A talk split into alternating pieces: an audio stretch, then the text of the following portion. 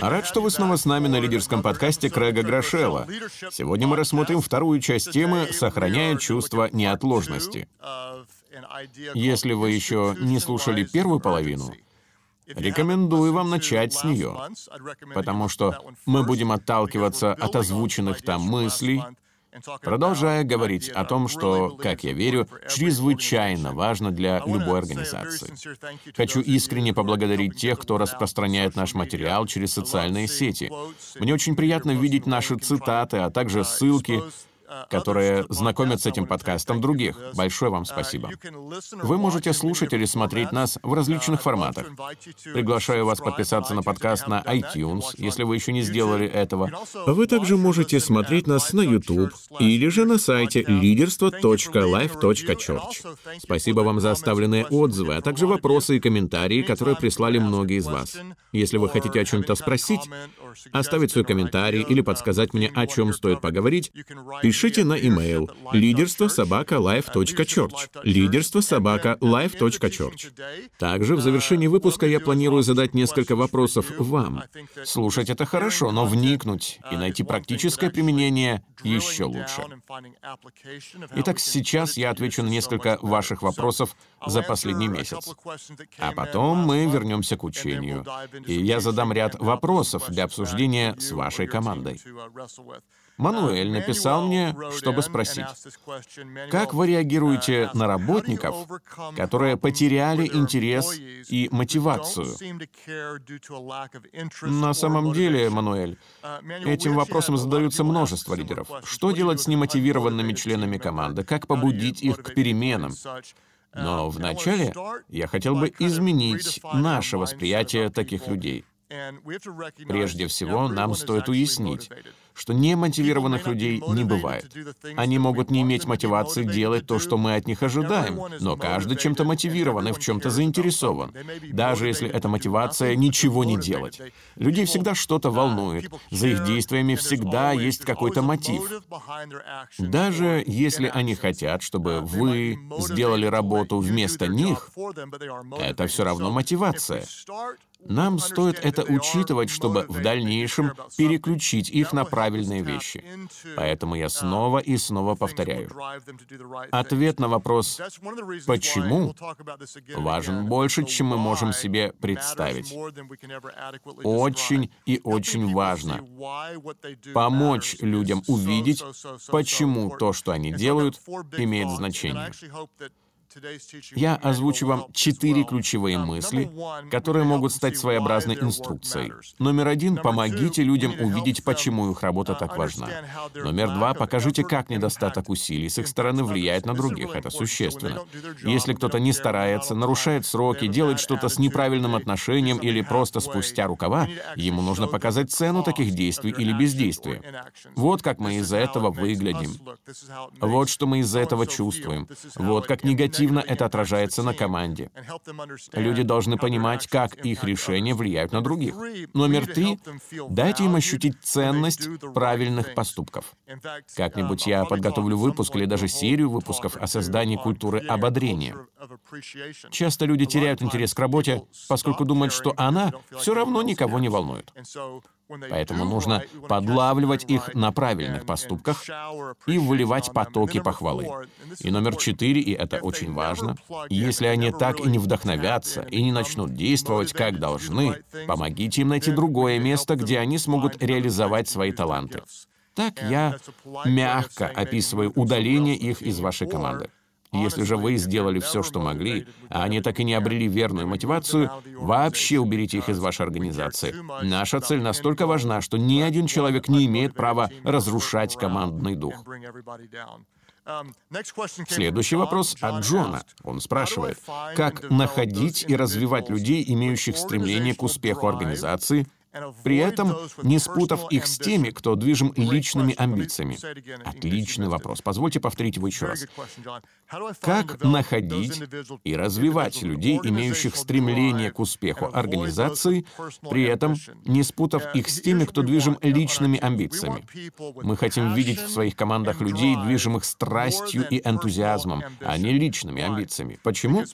Потому что энтузиазм ведет к исполнению миссии, а амбиции амбиции лишь к своему успеху. Подумайте об этом. Энтузиазм спрашивает, что будет лучше для моей организации, а амбиции, что будет лучше для меня. Мы можем определить это, наблюдая за тем, как люди говорят. Если они нацелены на миссию, то будут использовать слова «мы», «нам», «наше».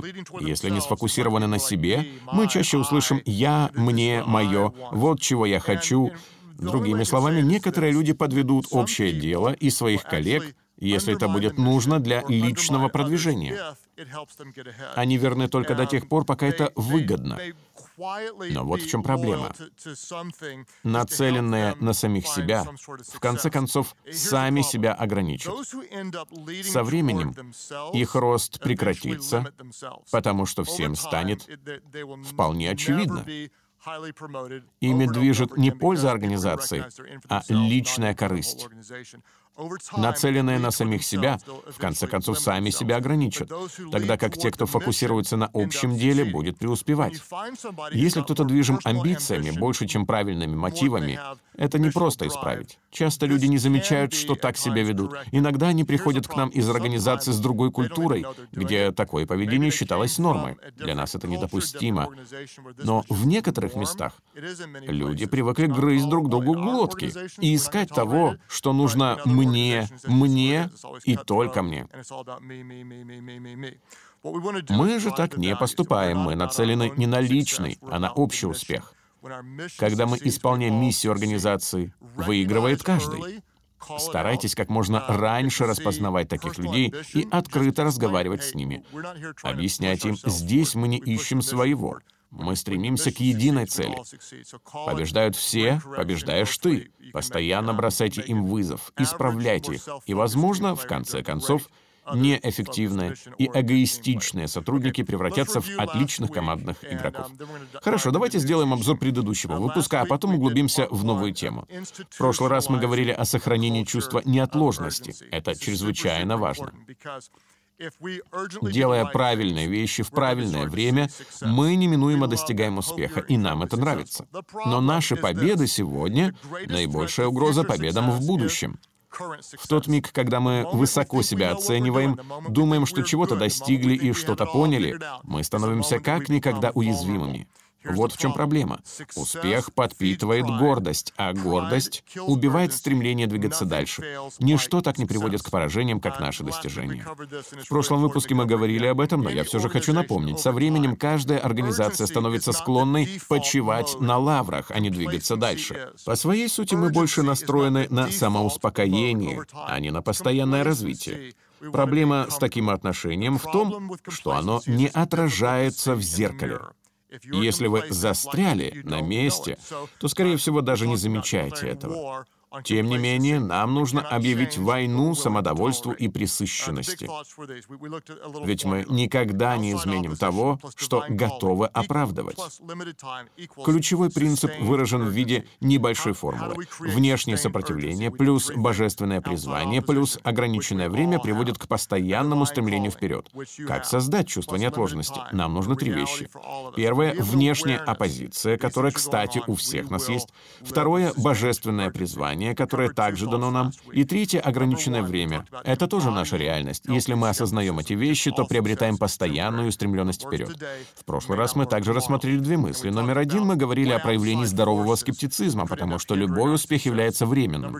То, что работает сегодня, может не работать завтра, поэтому важно учитывать внешние силы, которые на нас влияют. Номер два, мы говорили о необходимости действовать, а не разглагольствовать. По мере роста организации естественным образом снижается скорость ее развития. Чем дольше существует организация, тем больше она переключается с конкретных шагов на их обсуждение. Становится больше заседаний, исследований, таблиц, графиков, разговоров, изучений.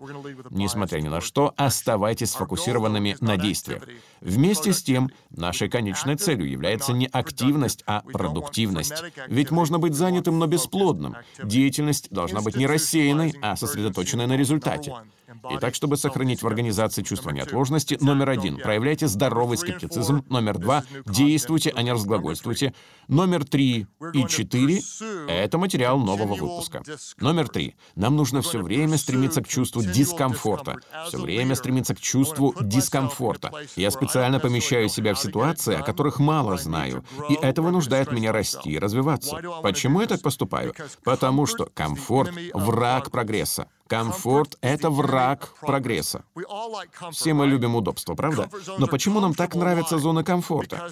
Совсем не потому, что они нам полезны, а потому что там все знакомо. Но как лидер я должен полюбить ощущение дискомфорта и настроиться на постоянные изменения. Ведь если я чувствую себя слишком уютно, то перестаю расти. Если же мне неудобно, значит я развиваюсь, куда-то тянусь и чему-то учусь. Почему нам нужен дискомфорт?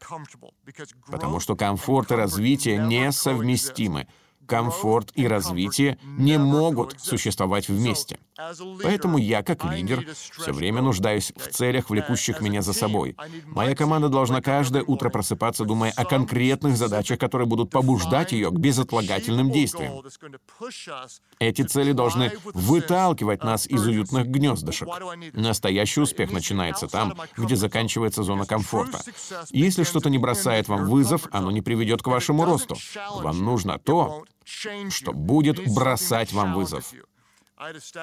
Со мной работал человек, который сначала говорил, «Я буду приглашать кого-то в церковь каждый месяц».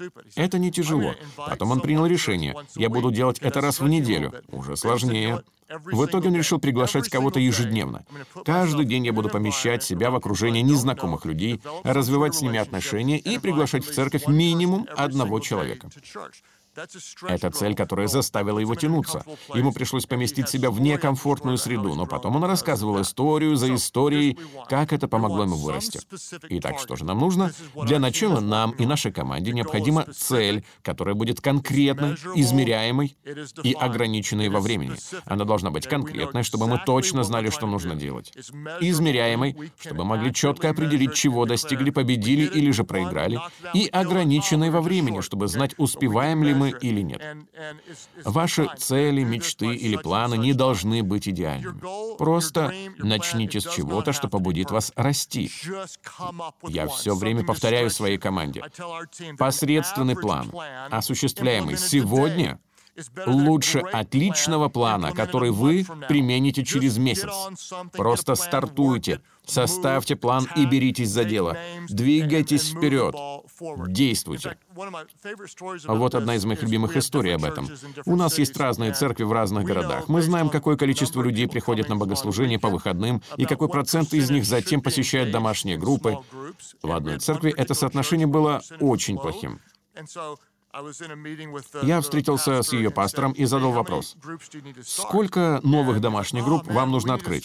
О, ты знаешь, я не уверен, но, может быть, 75? Я посмотрел на него и спросил, как ты думаешь, вы сделаете это? Ну да, наверное, сделаем в следующем году. Я сказал, нет, вы не справитесь.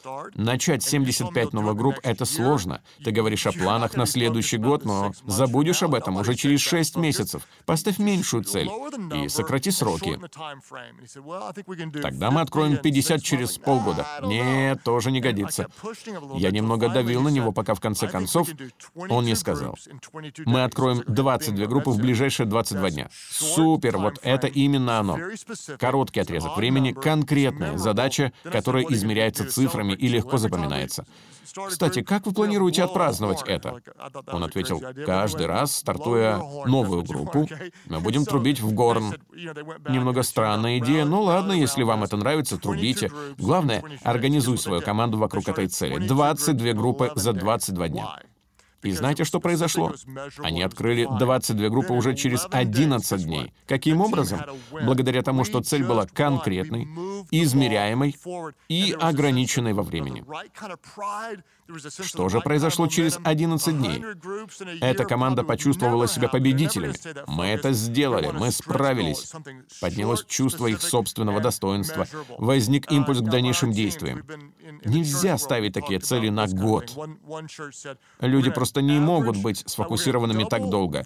Цель должна быть ограниченной во времени, конкретной и легко измеряемой. В нашей команде в церковном мире мы говорим об этом так. Одна церковь может сказать, мы удвоим количество людей, несущих слово служения до конца июня. Мы удвоим, это конкретно. До июня увеличим количество служащих людей в два раза. Другая церковь может решить, мы удвоим количество домашних групп до первой недели сентября. Опять же, цель конкретная и измеримая. Вы можете взять любую сферу своей жизни и применить к ней такую постановку целей. Если мы говорим о духовности, я буду ежедневно молиться за 10 вещей по этому списку. Далее, я буду каждый день выделять 20 минут, чтобы записывать свои размышления. Я сброшу 10 килограммов до 1 августа. До 1 августа я найму и подготовлю 15 новых работников. Я буду читать по одной книге каждый месяц до конца этого года. Я буду каждый день беседовать с кем-то, кого могу научить или у кого могу научиться. Я буду выплачивать 300 долларов долга каждый месяц. О чем бы ни шла речь, запишите цель и при этом будьте конкретны. Нам следует постоянно стремиться к новым вызовам. Мы не можем расти, пребывая в комфорте, поэтому нам нужны цели, которые с самого утра будут мотивировать нас. Я должен что-то сделать, я должен этого достичь. Итак, что мы делаем? Во-первых, проявляем здоровый скептицизм. Во-вторых, действуем, а не разглагольствуем. В-третьих, все время стремимся к чувству дискомфорта. А теперь четвертое, что поможет сохранить чувство неотложности в наших организациях. Номер четыре. Станьте эмоциональными. Нам нужно задействовать чувства. Почему? Потому что людей побуждают к действиям не факты, а эмоции. Факты не толкают людей вперед.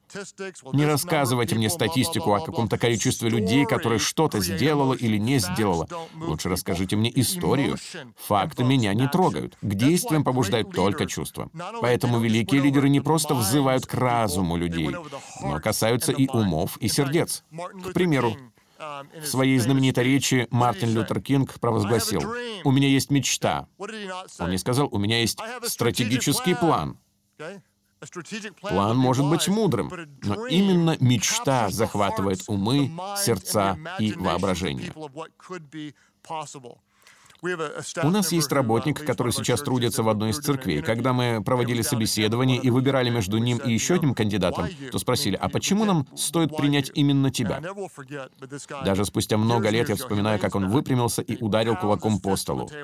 Бум! Это был крупный парень, игравший в колледже в американский футбол. Стол задрожал, а он начал рыдать. Я скажу вам почему. Потому что семь лет назад я пришел в вашу церковь, и это изменило всю мою жизнь. Из его глаз текли слезы, на шее вздулись вены. Он излучал такую страсть, когда говорил, «Я люблю это место». Плакал он, расплакались и мы. При равных шансах обоих кандидатов я все-таки выберу этого парня. Почему? Все дело в эмоциях, которые он в нас пробудил. Как-то я был в Талсе, где работает одна из моих дочерей, и встретил там двух людей, проходящих практику в нашей церкви. Одна девушка раньше была полуверующей, или же, как я это называю, христианской атеисткой. Но Бог изменил ее жизнь, и она переехала из Финикса в Талсу, чтобы стать частью нашей команды. Вторая девушка также когда-то не следовала за Иисусом, но кто-то пригласил ее в одну из наших церквей в Техасе. Ее жизнь настолько изменилась, что она в 19 лет собрала вещи и преодолела три с половиной часа пути, чтобы работать вместе с нами. Это так коснулось моих чувств, что на глаза накатились слезы. Когда я слышу истории измененных судеб, то не могу удержаться от того, чтобы и дальше изо всех сил делать то, что делаю. Это выше меня. Почему? Потому что у меня есть внешнее сопротивление, божественное призвание, и мое время ограничено, поэтому я каждое утро просыпаюсь с безотлагательным стремлением вперед. Если позволите, я поделюсь чем-то очень личным, а потом задам вам пару вопросов. Вот как я обычно начинаю свой день.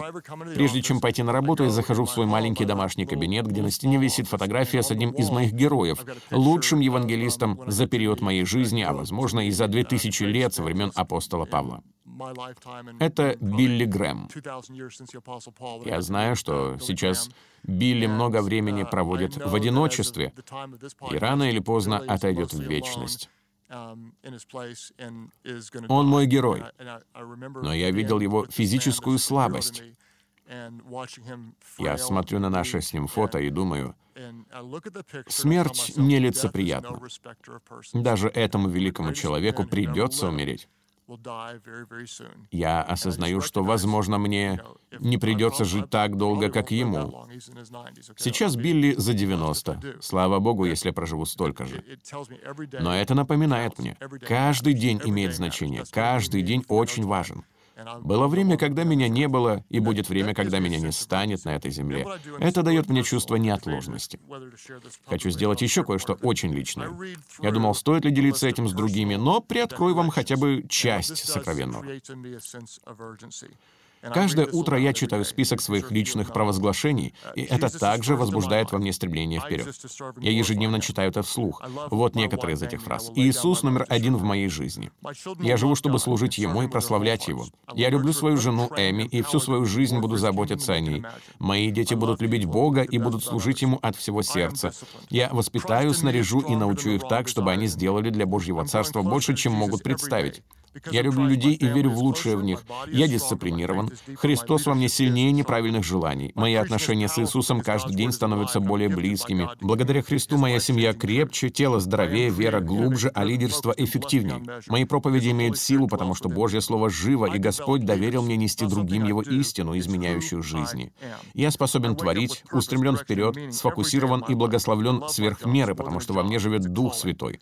Я развиваю лидеров. Это не то, что я делаю, это то, кем я являюсь. Я каждый день просыпаюсь с целью, направлением и смыслом. Я люблю свою работу. Это не просто работа, это призвание. Боль — мой друг. Я радуюсь в страданиях, потому что Христос пострадал за меня. Я не жертва обстоятельств.